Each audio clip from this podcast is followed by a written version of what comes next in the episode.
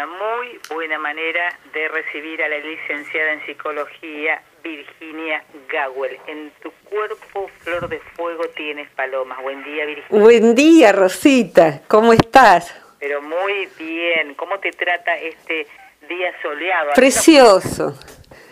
Precioso, es como para salir a sacar fotos todo el tiempo, porque todo tiene una luz muy bonita, muy bonita, adentro de la casa y afuera, así que disfrutando. Serio, porque eh, para mí, no sé lo que opinan los que les agrada los días de lluvia o nublados, para mí todo se ve más lindo con sol. Y este solcito es muy, es muy fotogénico y es muy eh, inspirador. De, para mí me inspira a leer, a sacar fotos, a, compartir, sí, decididamente. Posiblemente la belleza esté en la, en la disposición de uno, ¿no? Eh, eh, vos viste que hay, hay pintores, y tiene que ver con el tema de hoy. Uno ve los cuadros de Turner, por ejemplo, y el tipo pintaba esos días bien nubla, eh, neblinosos, ¿no? La, lo que pasa con las figuras en la niebla, esos trenes que se pierden en la niebla y queda solo la silueta. Y es básicamente, ah, no me acuerdo qué autor decía, debes transformar eso en algo bello por tu modo de mirarlo. Y creo que cuando asumimos que buena parte de la disposición a que las cosas sean bellas, positivas, saludables, oportunidades, eh, tiene que ver con desde dónde estamos mirando lo que estemos mirando. Y bueno, y esto está siendo grabado en este mes de abril de 2017 en el que, bueno, eh, las noticias mundiales son un poco desmoralizantes, asustan, preocupan, entonces es como si el día nublado estuviera envolviendo un poco al planeta. Y mm, pensaba en eso hoy cuando eh, nos quedó pendiente de la semana anterior, eh, algunos ya se acuerdan porque me lo han hecho acordar, en la semana anterior hablamos sobre qué es el destino. Y acabo de subirlo al muro de Facebook mío, así que el que quiera me busca como Virginia Gawel con G de gato y W, y ahí va a poder escuchar la columna de, la semana pasada en que hablábamos sobre qué es el destino. Y les cuento a los que por ahí no la escucharon o no recuerden, allí salió el tema de los propósitos, tener propósitos, tener metas en la vida, generar logros. Eh, y yo te dije, es tan importante ese tema que lo dejamos para la columna siguiente que soy. Así que esto es como el resumen que aparece en las novelas, ¿viste? Que te dicen lo que pasó en el capítulo anterior. Claro, bueno, este, que viene ahora. exactamente, es esto que viene ahora. Y en lo personal, eh, me pasa que cuando veo a una persona que no tiene propósitos, me da mucha compasión, me da mucha pena. Me parece una vida que con mucha frecuencia es una vida chata, desperdiciada se desperdicia inteligencia, recursos, y lo que más se desperdician son oportunidades. Dale, sí, sí, por supuesto. Te pido permiso para eh, que, que este tema de la inteligencia quede pendiente para el próximo para la próxima columna. Con todo gusto. El tema de la inteligencia que eh, ya tendríamos que ponerlo en plural, porque son las inteligencias. Bueno. Así que con todo gusto. Sí, me parece. Uno esto. Dale, ahí vamos haciendo, vamos haciendo una escalerita de temas. El próximo escalón, las inteligencias. Con todo gusto. Eh, lindo, lindo tema. Entonces, esto del propósito, ¿y por qué digo esto? Y por qué me parece tan importante y por qué me, da esta, tristeza cuando veo una vida chata, vacía. Eh, la psicología transpersonal a la que me he dedicado tantos años de la vida, más de media vida, toma eh, el concepto de espiritualidad, toma el concepto, más allá de todo credo, e inclusive hay personas que son profundamente espirituales y podrían declararse ateas. ¿Y por qué son espirituales? Porque ejercen valores, entonces, si no creen en algo que podríamos llamar Dios, creen en la vida, creen en dejar el planeta un poco mejor, creen en ayudar al que necesita, creen en difundir arte, en embellecer al mundo de alguna de las maneras posibles. Entonces a mí me caen mucho mejor esos ateos eh, y los veo más espirituales que muchas personas que solamente van al templo y después la vida es seguir eh, pautas pero no, no vibrar con la vida, no vibrar con el otro. ¿Y por qué uno esto al tema del propósito? Hay veces en que desde la, noción espiritual eh, de la vida, como se nos ha inculcado, como se difunde, nos da la impresión, o a algunas personas les da la impresión de que aspirar a logros es casi un pecado, es como una vanidad. A veces pasa eso. A otras personas es como que se encogen de hombro. Eh, una vez estando con unos niños hace muchos, muchos años, ya esos niños son de más de 30, íbamos caminando por mi pueblo y bueno, yo les mm, sabía los nombres de los pájaros, les decía, ¿qué pájaro es ese? Eh, no, ni idea, ese es un hornero y les contaba del nidito. Y de pronto uno de los tres niños, la niña, me dijo, ¿para qué te vas a aprender los nombres de los pájaros si están todos en extinción? Fue tan fuerte para mí.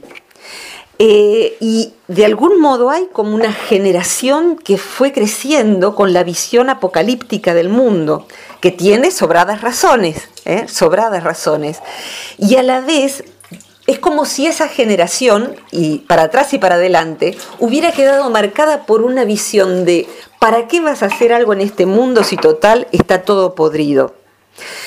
Y el resto de esa población eh, queda con la noción de hagamos algo, porque está todo muy podrido. Está todo muy podrido. Entonces, de alguna manera, como decía el poeta Benedetti, hay que trazar una raya y ver de qué lado uno se pone. Y cuando hablo de propósito, eh, me, puedo referir al propósito solidario de hacer algo por los demás, pero también al propósito personal. Y ahí tiro, hago un salto hacia adentro del círculo. Puedo tener propósito, si es bueno para mí, que lo tenga respecto de mi exterioridad, mi mundo, el mundo en el que vivo, mi época, mi pueblo, mi barrio, mi club, lo que sea, para mejorarlo. Pero la persona que va a poder irradiar algo hacia el mundo tan necesario hoy, que la buena gente irradie buenas cosas y no indiferencia, en general necesita entrenarse, eh, eh, decía recién, como si trazara un círculo con un palito en el suelo. Eh, adentro, en el centro, estoy yo, yo y, mi interioridad. Y fuera de ese círculo está el mundo, inclusive mis seres queridos. Cuando yo puedo ser útil hacia el afuera, cuando me entreno hacia el adentro. ¿A qué me refiero? Viste la gente, que no es mi caso en este punto eh, eh, concretamente, hay gente que es muy buena corriendo un colectivo o muy buena corriendo cosas que flotaron en una inundación porque tienen un estado físico que entrenaron en el gimnasio. Entonces afuera pueden ser eficaces corporalmente porque adentro hicieron fierros, que es lo que yo no hago, bicicleta, caminata, cinta y todo lo demás. En el plano de lo no visible, de lo que no es el cuerpo, vale igual. Es decir, que para poder, por un lado, ser útil en este mundo, una persona con propósito interno eh, va a ser mucho más útil o va a ser útil de maneras más inteligentes, usando la palabra que vos expresaste. El, el chico que del círculo para adentro se esfuerza en tomar su colectivo e ir a estudiar, el que se priva por ahí de comerse algo al, mediodía, pero con eso compra un apunte, el que hace el esfuerzo desde los pibes que cruzan las montañas para llegar a la escuelita primaria, a los pibes, a los obreros, al obrero que estudia en, los ratos libres para poder salir de estar barriendo. Todos los trabajos son dignos, pero cuando una persona tiene un espíritu desarrollado, quizás que esté barriendo la viruta de un taller no es lo mismo a que esté dando clases o a que esté eh, operando en un quirófano. Entonces, la persona que del círculo para adentro se capacita, del círculo para afuera, va a ser más plena su ayuda a, la evolución del todo. Pero además del círculo para adentro, va a tener un día a día mucho más significativo. Entonces, tener propósitos eh, implica eh, levantarse a la mañana y aplicar el tiempo, la energía, la inteligencia en pos de objetivos. Y curiosamente, fíjate vos, con esto redondearía para que vos me ayudes con tu participación, haciendo hace muchos años un seminario de budismo, y podemos imaginar a los monjes tibetanos que viven con voto de sencillez, de pobreza, y llevan una vida congruente.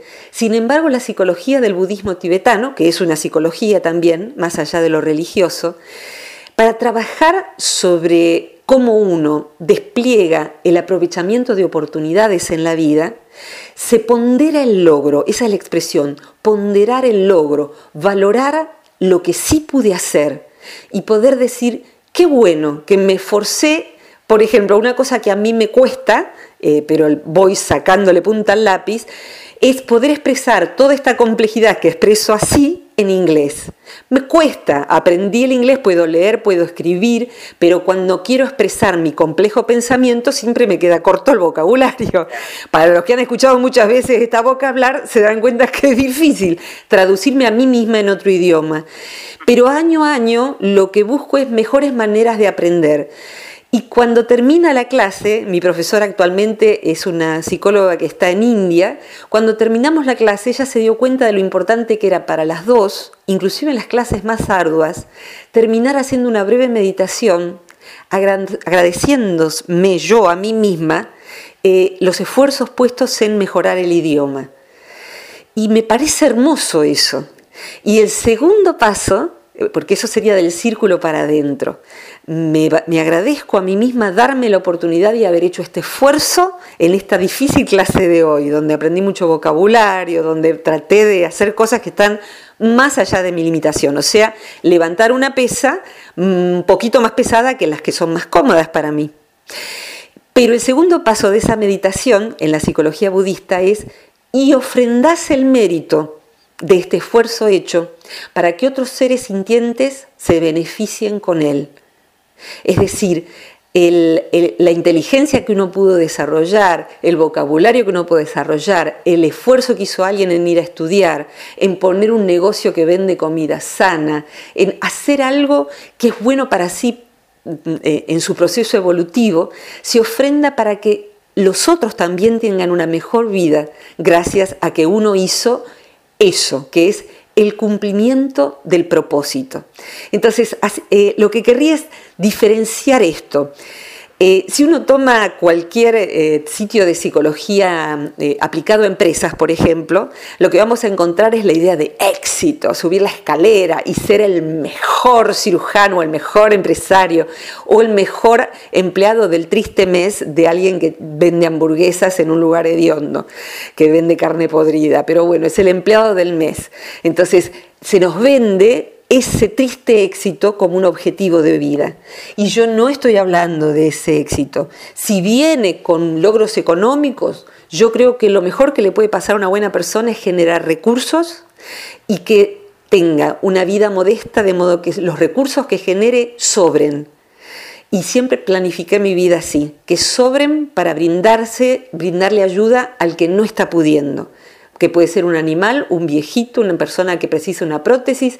O sea, si uno tiene el propósito y dice, bueno, estudio, me cuesta, es más cómodo el no sacrificio. O voy a pulir, fíjate este otro propósito, un propósito emocional. Voy a pulir esta parte de mis características de personalidad que me daña y daña a los demás. Este modo de ser no es saludable. Entonces mi propósito va a ser en este año trabajar con este rasgo mío que me hace infeliz la vida y con frecuencia se la hago a los demás. Eso también es un enorme propósito. O sea que podemos tener propósitos hacia afuera, propósitos hacia adentro, propósitos con la pareja, propósitos con el dinero. Todo es válido porque todo es el gimnasio. Y tenemos que ser también, para mi manera de ver este tema, conscientes de que no alcanza con desearlo. Nos han vendido la ley de atracción y un montón de otras ideas de que si yo deseo, deseo. Fíjate, la ley de atracción te dice que si vos pegás en el techo un billete de 100 dólares y lo mirás antes de dormirte y lo deseas, lo deseas, no sabes, pero Rosita ya te estoy pasando el secreto. Te van a llover los dólares, te van a llover porque basta, si no te ha pasado es porque no lo deseaste fuerte, dice esa teoría. Y que me parece bien miserable. El al que le llovieron los dólares es al que escribió eso, hizo la película en todo caso. Entonces, el propósito no alcanza con el deseo, no alcanza con imaginar que va a venir a mí. El propósito requiere, mira, anotando como si fuera una receta de cocina, disciplina, sacrificio, método. Esto lo decía un profesor mío en primer año de la facultad. Método, disciplina, sacrificio. Si quieren ser psicólogos, método, disciplina, sacrificio. Él estudiaba eh, daba neurociencias. ¿Quieren entender cómo funciona un cerebro? Método, disciplina, sacrificio. Es decir, que necesitamos ponerle inteligencia al propósito, porque si no termina siendo como los propósitos de, año nuevo, este año voy a adelgazar, este año voy a socializar más, este año... Y el, el 2 de febrero el propósito quedó en propósito, como decía un profesor mío, el propósito quedó en propósito. ¿Por qué? Porque hay que sistematizarlo. Hay que sistematizar el propósito. Entonces, si mi propósito es Mm, transformar mi manera de alimentarme, bien, voy a tomar un curso de cocina saludable o voy a ver tutoriales de YouTube, antes de dormirme veo un tutorial. O sea, eso es método. Y disciplina es aplicarle pasión aquello en lo que yo creo. Es una palabra que nos viene torcida, sobre todo para los que hemos tenido dictaduras militares. Disciplina es algo duro, horrible, severo. Y la disciplina puede ser algo alegre, de decir, como el que va al gimnasio eh, y va con gusto, que no es mi caso, o como yo voy usualmente a mi clase de inglés. Tengo la disciplina, tenga ganas o no tenga ganas, yo voy a tomar mi clase. Eso es disciplina. ¿Por qué? Porque creo que es muy importante para mí expresarme en ese idioma. Del mismo modo, cualquier cosa que uno vea que es importante para su vida, va a necesitar aplicarle esas cualidades método, disciplina y sacrificio. Son palabras totalmente antipopulares y es posible que haya una buena cantidad de gente que ya eh, cambió de radio. Eh, pero sin embargo, curiosamente, eh, redondeo con esto esta parte, en el, en el budismo también se dice que para lograr la felicidad, el camino hacia la felicidad es la disciplina. Y la disciplina es aplicarle energía, pasión, tiempo a aquello que vos amás, aquello en lo que crees. Y la desgracia, la vida sin gracia, viene de tener ideales y no hacer nada por ellos. Entonces la persona siempre se ve muy lejos de sus aspiraciones. Y sin embargo las aspiraciones, si están, hay un momento en el que comenzar y un lugar donde comenzar, que eh, es acá donde estoy y ahora. No hay otro lugar ni otro momento. Es comenzar donde estoy. Entonces, ¿y ahora voy a estudiar paramédica? Por supuesto, si yo lo quisiera, ¿por qué no? A los 50, a los 60, a los 70. Eh, ¿y, ¿Y en qué vas a ejercer? Ni siquiera es importante. Entonces, lo que es importante es sacar músculo. Voy a estar con gente interesante, aprender cosas interesantes y aceitar mi cerebro con cada clase, por ejemplo, ¿no? Y las vidas sin propósitos son vidas mustias son vidas que eh, parecieran ir como a la deriva. Ahora sí, perdón, respiro y te dejo, por favor, ayúdame. Te, ayudo a respirar. ¿Qué, ocurre con.? Dos cosas me quedaron en el tintero. ¿Qué ocurre con aquellas personas que creen no tener los elementos o medios suficientes para lograr su propósito? Eso por un lado. Sí. Y por otro lado, hablamos mucho del término disciplina. Sí. Entonces, vos que sos tan estudiosa de la, eh, digamos, del origen, ¿no es cierto?, de la raíz del término, si nos, nos podés explicar lo que significa para aquel que se aterroriza cuando escucha este término. Claro, y la tenemos que refocalizar. En ese seminario, que pasaron muchos años, la etimología que se dio a mí me encanta. Disciplina es ser discípulo, pero discípulo de aquello en lo que uno cree. Entonces, suponete que tu, mi, trabajo, por ejemplo, es escribir. Mi trabajo es escribir. Yo todos los días escribo y todos los días comparto lo que escribo. Encontré que a mí me inspira una foto. Alguno dirá, ¿cómo encontró la foto justa para esto que escribió? No, es al revés. Yo miro la foto y tengo algo que decir y lo escribo. Entonces, el, el hacerlo me da pasión. Y si a alguien le sirve, me da pasión. Si mi trabajo fuera pintar, Picasso decía, siempre que me llegó la inspiración, me pescó trabajando. ¿Qué significa entonces? Que tenga ganas o no, si uno tiene una idea más grande que sus ganas, hay que hacerlo. Es decir, que uno va construyendo dentro de sí una estructura que permita que eh, el ir tras el propósito no quede desvirtuado por una palabra que tiene una prensa inmerecida o una, una respetabilidad inmerecida. Tengo ganas, no tengo ganas. El nene comió galletitas y ahora no tiene ganas de almorzar. Y no tiene ganas de almorzar eso que la mamá le puso en el plato. Y no tiene ganas de hacer la tarea. Pero sí tiene ganas de hacer esto otro. Y hay cosas en la vida que debemos educarnos para hacerlas si tenemos ganas. A mí en general no me dan ganas de ir a reuniones muy grandes y prefiero no irlo, no, no hacerlo. Pero para las cosas que de las que dependen un propósito, eh, las ganas no son importantes. Supongo que eh, el punto es cuidar aquello que me importa. La disciplina es cuidar aquello que me importa. Y no por nada lo digo. En ese seminario de muchos años, eh, alguien le, preguntó al instructor qué quería decir eso. Y el, el hombre le dijo, ¿tenés hijos? Un hombre joven, el que preguntó, sí. Entonces, ¿sabes a qué me refiero con cuidar lo que te importa? O sea, imagino que una buena mamá, un buen papá, no es que cambie los pañales del nene si tiene gana, pero si no tiene gana, que se cambie solo, lo cambiaré más tarde. Le aplicamos tiempo a aquello que amamos. Tener un propósito es como tener un bebé. Requiere todos, todos los días mucho cuidado, mucha atención. Entonces, eh, y respecto de eso en cuanto a la disciplina, ¿no? Y, a mí me encanta esa palabra porque aprendí lo hermoso que es. Ahora estoy frente a una plantita mía que hace un año que se estaba muriendo, hasta que alguien me dijo, regala con vinagre. Y acá está la planta que está echando hojas y bueno, la cuido, la cambié hacia un lugar mejor y le, empecé a poner vinagre con agua y tiene unas hojas tan coloridas. Y esta plantita sería algo así también. Es algo que parecía no prosperar. Quizá tenga que ver con tu primer pregunta, ¿no? Em, uno puede creer que no tiene cualidades para determinada cosa que le gustaría hacer. Pero muchas veces, te diría que la mayoría, el que anhela algo, pero no hace algo para poder llegar a algo parecido, aunque más no sea eso que anhela, eh, van enmustiándose, se va volviendo mustio. Eh, Albert Camus decía, el que desea y no obra engendra peste. Mira qué manera. El que desea y no obra engendra peste. Y se, refería a este deseo, no de que desear chocolate y no comerlo.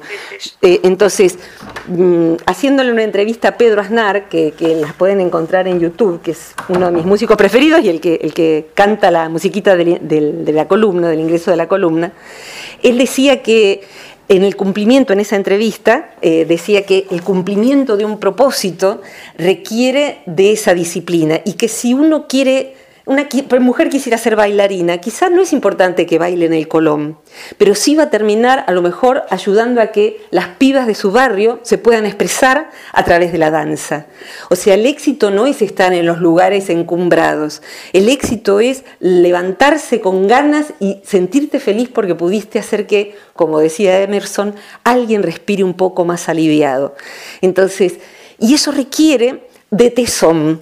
Eh, por citarlo a Pedro, ahí él describe cómo él, no importa si lo escuchan o no, estoy citando el ejemplo humano, ¿no? Eh, él desde pequeñito practicaba y practicaba, ahí se ve en un instrumento, ¿qué haces? La disciplina de un instrumento es practicar.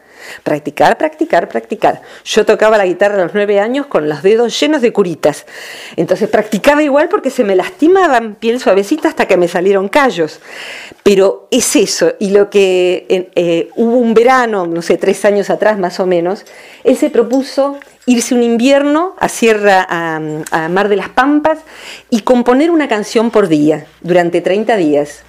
Entonces su disciplina era levantarse, encender el fuego, prepararse el desayuno y tomar el instrumento. A veces la música parecía sola y otras veces estaba todo el día para poder sacar, dar a luz una nueva canción. Sin embargo, la disciplina es tomar el instrumento. Nadie es, eh, nadie puede saber de lo que es capaz hasta que lo intenta. Eh, en las situaciones más apretadas que cada uno de nosotros hemos vivido, posiblemente hemos sacado ese aprendizaje. No saber que éramos capaces de eso. Inclusive hay gente que es heroica en los esfuerzos que está haciendo para llevar su vida adelante y mientras está siendo heroica no lo ve. Los demás lo vemos o lo vemos cuando ya cruzamos el mar y dijimos, ¿cómo pude remar todo esto? Y a la vez, qué orgullo de sí, qué sano orgullo haber tenido un propósito y haber ido tras él. ¿Cuál es la gran contra del tema del propósito? Y eh, uno de los grandes problemas es eh, la pereza. Por algo es un pecado capital, la pereza. Entonces, la verdad es que hasta puede ser más legítimo decir, me da pereza levantarme a estudiar, me da pereza como ir al gimnasio, me da pereza. Bueno, ¿y qué voy a hacer con esa pereza? ¿La voy a dejar que ella crezca o voy a crecer yo? Entonces, si ahí viene la palabra sacrificio, tan desprestigiada, y que significa sacro oficio. Voy a oficiar de, humano de determinada manera, eh, brindando esa evolución que mi tarea me prodigue hacia todo lo que me rodea, que es lo sacro, lo sagrado. Voy a honrar la vida, como dice la canción, porque la vida que llevo en mí es sagrada. Entonces voy a procurar que se expanda en este mundo tanto como sea posible. Y alguien viene y dice, pero este mundo parece estallar en pedazos, no viste el barrio, no viste las cloacas, no viste los animales. Sí, justamente por eso Justamente por eso. Eh, hay una anécdota que se le atribuye a Abraham Lincoln, a, veces a algún otro presidente más, digno que el que tiene ahora Estados Unidos, pero bueno, no hace falta mucho para eso, en donde él em, señala que quiere plantar, creo que unos robles, quiere plantar un robledal. Entonces el, el jardinero le dice, pero señor, eso va a tardar no menos de 100 años en dar sombra. Y la respuesta fue, entonces hágalo ya. Creo que se trata de eso, aunque la sombra la disfrute otro. Es hacer ya, todos nosotros caminamos a la sombra de árboles que plantaron otros, que a su vez caminaron bajo la sombra de árboles que plantaron otros. Entonces, el propósito no es solo de uno, pero en general es mucho más fácil decidir yo qué quiero. Y hay veces en que cuando alguien llama, sobre todo a principio de año, que alguien tiene duda y quisiera hacer una carrera y no sabe si... Mira, la carrera dura 3, 4, 5 años y la vida dura todo el resto. Cuando vos llegues a lo que es la vida, hacia tu, tramo final, nunca te vas a arrepentir de haber aprendido cosas, de haber aprendido a tocar un instrumento, de haber hecho una carrera. No conozco a nadie que se arrepienta de eso. Y sí toneladas de personas que dicen qué lástima que no lo hice. De esas toneladas de personas que dicen que lástima que no lo hice, las que tienen redención es las que comienzan donde están. Y a partir de allí empiezan a darle vida, darle carne, darle encarnadura al propósito. Es decir, que comienzo donde estoy, con esto que tengo. No voy a ser bailarina del Colón, bien, haré danza contemporánea y disfrutaré de la danza de esa manera, por ejemplo. Comienzo donde estoy. Me he quedado pensando cuántas veces uno mirará el horizonte y pensará qué lejos que está sin siquiera intentar, eh, no sé, tomar un bote y comenzar a remar a ver si llega. Mira, eh, me, me haces... tramo de, de, de, ese remo, ¿no? De esa tarea. Sí, sí, y eh, me haces acordar esto que decía eh, Galeano, ¿no? De para qué sirve, que la, que la utopía es así, es como un horizonte hacia el cual uno camina y siempre está más allá. Entonces, ¿para qué sirven las utopías? Para caminar. Entonces, eso, lo, triste es ver a un ser humano inteligente, con oportunidades, sano, y que no camina, que espera que está como esas valijas que van en la cinta transportadora y no hace nada al respecto. Eh, entonces eh, eh, hay un chiste malo que, un tipo le dice al, otro, no sabes, tuve que subir 12 pisos por, el ascensor, porque no, por la escalera porque el ascensor no andaba. A mí me pasó lo mismo, estuve esperando un montón, estaba en la escalera mecánica y no subía. Entonces, hay personas que están en la escalera mecánica esperando que suba. A veces esperamos que llegue el hombre de nuestra vida o la mujer de nuestra vida y nos dé felicidad. A veces esperamos a que eh, suceda algo que me deje tiempo para leer o para estudiar. Y de pronto esa persona eh, hace un pequeño cambio. Suponete, empieza a decir, bueno, hago un curso online. Hoy se pueden hacer carreras online por, internet, pero no se usa la computadora. Pues pregúntale a Eugenia Tonsky. Te vas a alguien que te diga y la aprendes a usar. Si ella tiene 86 años y la usa y aprendió a los 81, pero cualquiera podemos aprender a cualquier edad. Eh, eh, ella lo hace con tanta, mi madre, ¿no? Lo hace con tanta alegría. ¿Y qué le permitió eso? Ampliar sus fronteras. Mi madre estudia psicología por internet, tiene amigos por Skype, o sea, participa de Facebook, hace campañas. Entonces, y mamá, todo, creo que muchos lo saben, solo tiene tercer grado de la primaria y una vida archidifícil. Entonces, se trata también del entusiasmo que ella eh, tenga y que, además este, aplique en, en Exactamente, exactamente. Y te diría que en mi experiencia, por lo menos, el entusiasmo a veces es el motor, pero tenemos que tener la fuerza de que si ese motor se apaga, como, tienen los aviones, varios motores, si el motor, el motor del entusiasmo no está encendido porque no tengo ganas o porque le está pasando algo grave a un ser querido o porque me duele el cuello, hacerlo aunque no esté el entusiasmo, porque el propósito es hacerlo, el propósito es caminar. ¿Por qué? Porque tenés alto el colesterol y tuviste una CB o tuvo un infarto o está por tenerlo. Entonces llueva, truene, donde sea, camina. El propósito cuál es? Conservar la salud. Del mismo modo, eh, amar la música y no animarse a, aprender canto en un taller barrial, teatro, estar entre personas. Eh, es muy difícil, te digo, vivir en algún lugar donde no haya oportunidades hoy. En todas partes, hasta en, no sé, en los lugares más pobres hay oportunidades de hacer percusión, qué sé yo. ¿Qué es lo que amas hacer? En algún momento vos te diste cuenta de que amabas la locución y no te trajeron el ISER a tu casa, ni había online ni nada. O sea, hiciste tu sacrificio de ir muchos kilómetros a estudiar a cualquier hora mientras trabajabas, mientras criabas a tu niña. Entonces era muy sacrificado pero nos regalas hoy tu voz trabajada, tu nivel cultural, tu inteligencia elaborada. Bueno, gracias. Eh, como no, es verdad, y la gente aprecia tanto tu trabajo como el mío en las columnas, y yo lo sé. Pero eso no es nada más que talento. El talento está de base, pero después hay que cultivar el talento para un pintor, para cualquier cosa. Hace, hace falta cultivar. Y ahí viene la, la hermosa concepción de ser discípulo de aquello que amo, de aquello en lo que creo. Le aplico tiempo, organización, método, disciplina, sacrificio. Eh, y organización es organizar el tiempo, es organizar el tiempo. Entonces, dedicar, decir, a esta hora yo voy a hacer esto. A veces uno ah, cuadra con otra persona. Para mí es más fácil cuadrar con alguien que me enseñe inglés. Y alguien me puede decir, y yo no, no puedo pagar una profesora de inglés. Bien, por ejemplo, si fuera eso, de italiano. Hay gente, por ejemplo, que está aprendiendo español y quiere hablar con alguien que esté queriendo aprender italiano, francés o inglés, porque es el idioma de origen de esa persona. Y hay sitios donde uno puede juntarse a conversar y el otro aprende un poco de nosotros y nosotros del otro. Entonces, eh, cuando hay un dicho que a mí no me gusta, pero algunos lo deben conocer, el que quiere pegarle al perro encuentra el palo.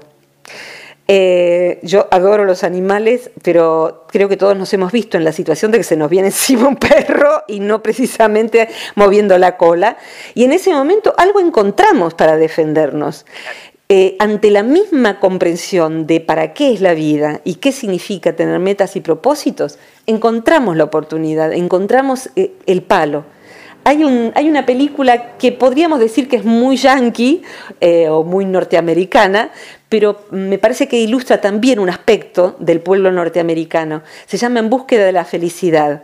Es un, es un actor de raza negra que eh, tiene a su niño, que es su hijo de verdad, haciendo de hijo suyo.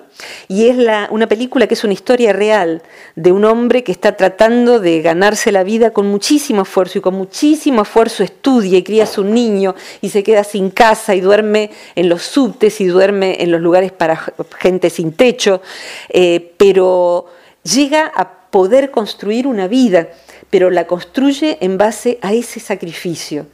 Creo profundamente en eso profundamente en eso. Fíjate vos que en las neurociencias se sabe que una persona, por ejemplo, que tenga una CB, eh, un accidente cerebrovascular, entre una persona que no haya trabajado con su mente que tenga bajo nivel de instrucción y no, se, no, se, haya esmerado o no haya tenido la posibilidad. Y una que sí tenga un nivel eh, de mucha información, eh, idiomas, aprendizaje de instrumento y demás, se rehabilita más fácilmente la persona que tenga más recursos intelectuales, porque esa persona tiene eh, dentro de sí cada neurona, digamos, cada circuito neuronal en el cerebro, con los cuales aprendimos determinada cosa, está tan bien diseñado que las neuronas, que son las células del, sistema nervioso, cada, cada, neurona, por decirlo, vamos a hablar en singular, cada neurona que aprendió eh, inglés tiene un backup en las neuronas vecinas, es decir, que está organizado un backup que es una copia de resguardo, como hacemos de la computadora, copiamos en un disco rígido para que si se nos quema la computadora, la información que teníamos en la compu nos queda en ese disco y podremos cargar a una nueva computadora. En el sistema nervioso central, los aprendizajes, cualquiera sea que se hayan logrado con esfuerzo, eh, quedan registrados en las neuronas que lo aprendieron y en sus vecinas.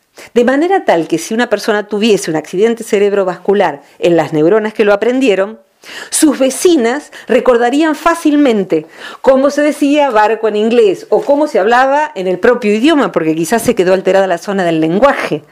Eh, y eh, el papá de Michael Douglas, que había tenido una CB, volvió a aprender a hablar con ese backup, con esa copia de resguardo, ayudándose en su nieta, que estaba justo aprendiendo a hablar y se dio cuenta de que estaba superando el impedimento cuando pudo decir transatlántico, porque la nena no podía y él sí. Y ahí empezó a hacer un progreso hacia adquirir nuevo lenguaje y filmar una película con su historia, Kirk Douglas. ¿no? Entonces, eh, los esfuerzos que hacemos quedan inclusive registrados en nuestro cerebro, eh, como el de Einstein, queda expandido el cerebro por todo lo que aprendemos y por lo que ejercemos. Y bueno, Mira, eh, eh, cerraría diciendo esto en tu pregunta tan interesante, cuando uno cree que no tiene los recursos. Yo estoy dando ahora el curso de complejo de Jonás, que es el miedo a los propios talentos. Y hay 52, 53 personas. Y el otro día tuvimos la primera clase y yo pregunté, ante esta pregunta que vos hiciste, que es, que es muy inteligente, eh, ¿qué pasa si uno no se siente preparado, no tiene los, cree que no, está, no tiene los recursos para hacer lo que va a hacer? Yo pedí quiénes de los presentes son papás o mamás y bueno, la mayoría levantó la mano. Y bien, bájenla por favor. ¿Quiénes de ustedes, por favor, recuerden, cuando tuvieron a su primer hijo, sentían que estaban muy preparados para ser papá o mamá? Nadie, nadie levantó la mano. O sea, cuando acontece, parecemos no estar preparados. ¿Qué nos prepara? Como dice Eugenia Tonsky, se aprende a hacer haciendo entonces, ese entrenamiento y llevar a la práctica ese entrenamiento. Si esta charla no les ha entusiasmado para ponerse a aprender algo, eh, escúchenla de vuelta y si se han decidido a poner el esfuerzo y la disciplina en algo que aman, tocar el saxofón, no lo sé, me encantará saberlo, que nos lo cuenten. A mí me parece que también hay otro impedimento y quizás este sea un tema para otra próxima columna. A ver. Hay gente que eh, no, no le gusta ser discípulo eh, lo entiendo. Eh, eh, yo quise serlo y lo fui cuando era muy jovencita porque creía en los grandes maestros y me fue muy mal, tengo que decirlo. de manera tal que discípulo podríamos aplicarlo nuevamente, disciplinarse en aquello en lo que creo. Pero, por ejemplo, tengo que decirlo, los veterinarios que se instalaron aquí en Opendor tienen un nivel de eficiencia que en mi vida vi. Es un matrimonio bastante joven que tienen un nivel de eficiencia veterinaria y de humanidad que nunca vi. Yo recomiendo a cualquier persona que traiga sus animales a Opendor, porque inclusive hasta tienen los aparatos. Y no estoy haciendo un chivo, como se dice, sino es un ejercicio de gratitud por todos los animales eh, que llevé, inclusive animales no míos. ¿Qué vemos ahí? Y cuando hicieron una intervención a mi perro, estuve tres horas hablando con el veterinario masculino, digamos, eh, con Nicolás, y me contó cómo él aprendió a operar eh, mirando al cirujano y que él era enfermero de un, gran cirujano, que después tuve la suerte de que operara a mi perro. Eh, pero él aprendió siendo enfermero. Entonces, la condición de discípulo Creo que la bondad que tiene la condición de discípulo es si sabemos que todos podemos aprender de todos. Si yo quiero aprender a tejer, voy a ir a alguien que ya sepa tejer y voy a ser discípula en eso y a lo mejor esa persona a cambio necesita que yo le enseñe a cocinar o a, usar la computadora. Entonces, creo que la mejor condición es que todos seamos discípulos de otros. Y esos otros, discípulos de otros que a veces vamos a ser nosotros también, si le quitamos esa investidura a la idea de maestro o de discípulo. Eh, vos has tenido maestros en el uso de la voz, te han enseñado cómo no gastar tu voz. Yo he tenido personas que me han enseñado cómo trabajar mejor con el paciente enfrente, qué hacer con mi propia angustia. Recién tuve mi propia sesión de terapia. Yo en terapia, como paciente, me dispongo a ser discípula de mi, terapeuta. ¿Por qué? Porque en ciertas cosas sabe más que yo y esas cosas yo le pregunto, ¿qué, qué hago con esto? ¿Cómo haces vos cuando te pasa esto que me pasa a mí? Entonces, cuando nos ponemos en esa situación que es más horizontal, nos damos cuenta de que todos somos ignorantes, pero de distintas cosas, de manera tal que todos podemos ser discípulos. Y todos sabemos ciertas cosas que debemos brindar a los demás, de modo tal que con modestia todos somos maestros. Y ahí es donde todos nos polinizamos a todos. Todos, todos nos polinizamos a todos, todos nos damos un poco de lo que no tenemos. Y ahí se vuelve menos solemne la palabra. Y ahí también le quitamos el peso a la palabra disciplina. Necesitamos revisarla, desempolvarla. Nos hemos criado y creo que los efectos de la falta de disciplina y de sacrificio están a la vista en nuestra cultura. Y es muy penoso, es muy penoso verlo. Entonces, ¿por dónde empieza ese cambio? Y por uno por uno. Eh, y bueno, si alguien resuena con eso, no se sienta solo, porque hay muchísimas personas que cuando escuchan esto se les reenciende las ganas de hacer cosas, de transmitirlas, de compartirlas, entonces de pertenecer a redes más grandes. Eh, de modo que la palabra disciplina y esfuerzo, sacrificio, digamos así, no me acuerdo quién lo decía, al que le parece caro educarse, que pruebe con la ignorancia. Caro no en términos económicos, ¿no? Sí, sí, sí. Entonces, sí, es esforzado educarse.